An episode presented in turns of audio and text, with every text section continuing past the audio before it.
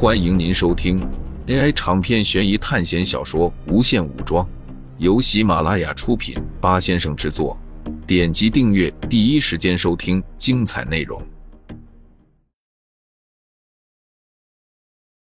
苏哲的话吸引了大多数人的注意力。林妙玄给苏哲的感觉很奇怪，因为他的灵魂力量不是很强，至少苏哲没有感受到他灵魂力量的波动。死神代理人这个职业带给了苏哲很多奇怪的能力，比如说可以感受其他人的生命力，而基因所强大或者灵魂所强大的人，生命力都很强。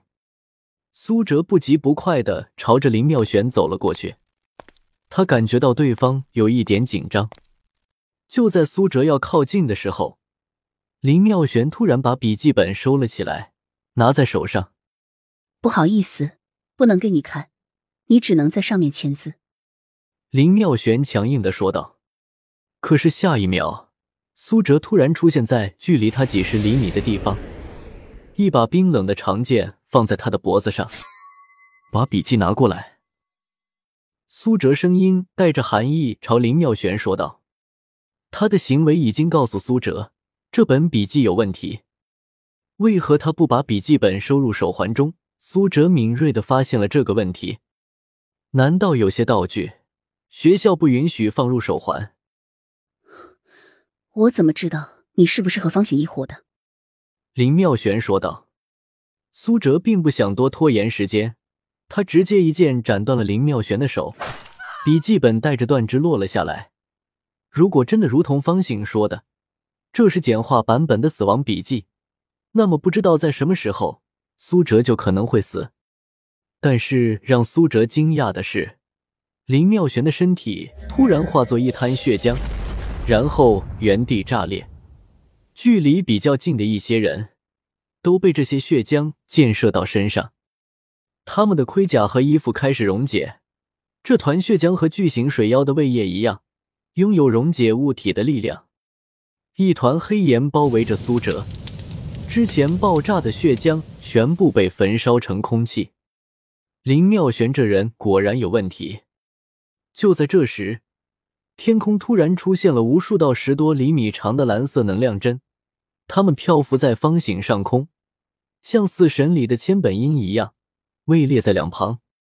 方醒抬起头，朝着一个方向看去，这些蓝色能量针化作一群美丽的圆圈。朝着那个方向跑去，巨大的蓝色火焰在那里升起。灵魂锁二阶，没有错，压迫力的感觉，苏哲从盗梦空间的科比身上感受过。方醒旁边的绑着脏辫的李兵带着一些人，朝着那个方向赶去。如果没出意外的话，那个方向应该是林妙玄逃跑的方向。方醒似乎并没有打算追过去。但是苏哲却解开了基因锁二阶，朝着爆炸的方向跑了过去。因为这道爆炸声，整个军营都开始骚动了。在苏哲离开后，兰可往刘备的阵营跑去，孟凡奇则是消失在了原地。方醒看着苏哲离开，然后冷酷的看着王军说道：“让他们开始行动吧。”从方醒的阵营中站出来一个人。他看起来并没有什么力量，没有解锁灵魂锁，也没有解锁基因锁，但是他闭着眼，像是在感受着什么。之后，他开口说道：“我已经通知他们行动了。”在遥远的虎牢关，方林和黄涛接收到了消息：“方行老大，让我们行动了。”黄涛兴奋的说道：“那还等什么？出发！”方林从手环中拿出一个火箭筒，火箭筒发出炮弹，在空中炸成一个巨大的骷髅头。杀！不知道埋伏了多少的董卓军开始朝着邺城杀过来。方林和黄涛就是之前方醒让他们去完成主线任务一的分支，他们因为靠近董卓，所以就加入了董卓阵营。在方醒看到了任务后。就权衡了任务的得失，就想办法让他们去取得董卓军的信任，然后安排一次突袭。黄涛和方林都是 B 级班的人，他们一人解开了基因锁，一人解开了灵魂锁，凭借实力取得了信任，就像蓝可一样，他可以劝说刘备去联合当时还在代方城的苏哲。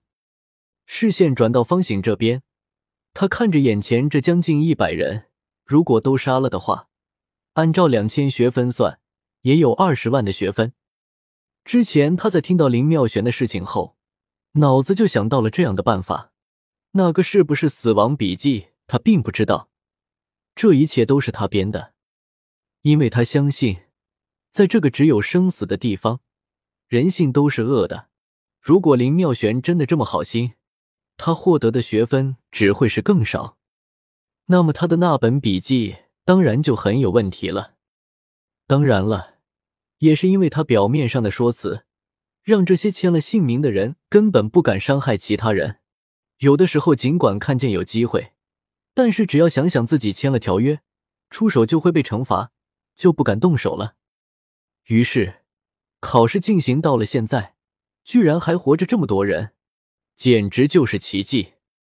方醒同时解开了基因锁和灵魂锁，双二阶的力量笼罩着整个空地，蓝色能量针浮在空中，数量比之前多了好几倍，足足有上百根。之前仅仅是那么点蓝色能量针就能产生那么大的威力，现在这么多，如果轰炸下来，他们一个都跑不了。都变成我的学分吧！方醒酷似苏哲那样冷漠的面孔。也变得疯狂。可是就在这时，一阵龙吟响起，白色的银龙盘旋天际，然后和方醒的蓝色能量针撞在了一起，空中闪过剧烈的白光，一众人险些失明。方醒脸色难看的看着远处，一名骑着白马的小将，提着长枪，正向他冲来。吾乃常山赵子龙，阁下何人？在这里大开杀戒？来者居然是赵云。趁着这个时机，其他学生都化作鸟兽四处逃窜，更有一些人直接牺牲了五千点学分，结束了这次考试。方醒让其他手下朝着逃跑的人追过去，这些人要比考试更重要，而他独自面对赵云。苏哲第一时间就赶到了爆炸现场，林妙玄的身体已经炸成了一片焦黑，在他手上拿着一本笔记，四周充满着警报声，远处似乎有兵马冲杀的声音，但苏哲并没有担心，因为只要确定了林妙玄死了就行。他拿起笔记的瞬间，心中突然多出了一股难以诉说的感觉，体内的死神能量。似乎有开始活跃起来。你获得残缺的死亡笔记，此物品不可放入手环。手环传来提示。就在这时，苏哲背后传来声音，不过他并没有回头，因为他知道那是谁。孟凡奇出现在苏哲背后，他手中拿着另外一本笔记本。你手中应该显示是残缺的吧？死亡笔记。孟凡奇一改往日嬉皮笑脸的表情，本来就是简化版的死亡笔记，现在又残缺了，真不愧只是价值八千学分和两个 B 级综合测评的便宜货。孟凡奇嘲讽的说道：“怎么，你之前也在商店里看过这个东西？”苏哲一边翻看着手中半本死亡笔记，一边说道：“别翻了。”写了名字的那部分在我手上，孟凡奇说道：“我现在想问你一件事。”孟凡奇异常的认真。如果我真的把你的名字写上去了，你会怎么处理我？苏哲并没有理会孟凡奇，而是一页页的翻阅了每一张之后，确定没有自己的姓名后，才看着孟凡奇。首先。你先得弄清楚我们之间的关系。我们才刚见面没有多久，只是经历过一场考试。虽然我觉得你很强，想和你合作，但是你的生命依然没有我的重要。所以，怎么处理你要看你对于我的作用，或者说，互相的作用。苏哲这一番话没有丝毫的人情味。孟凡奇听到了苏哲的话之后，点了点头，然后说出道：“你知道我为什么会在一级班吗？”他看着四周营地燃起的火焰，说道：“因为我扣了一万学分啊。”听众朋友们，本集为您播放完毕，欢迎订阅专辑，下集精彩继续。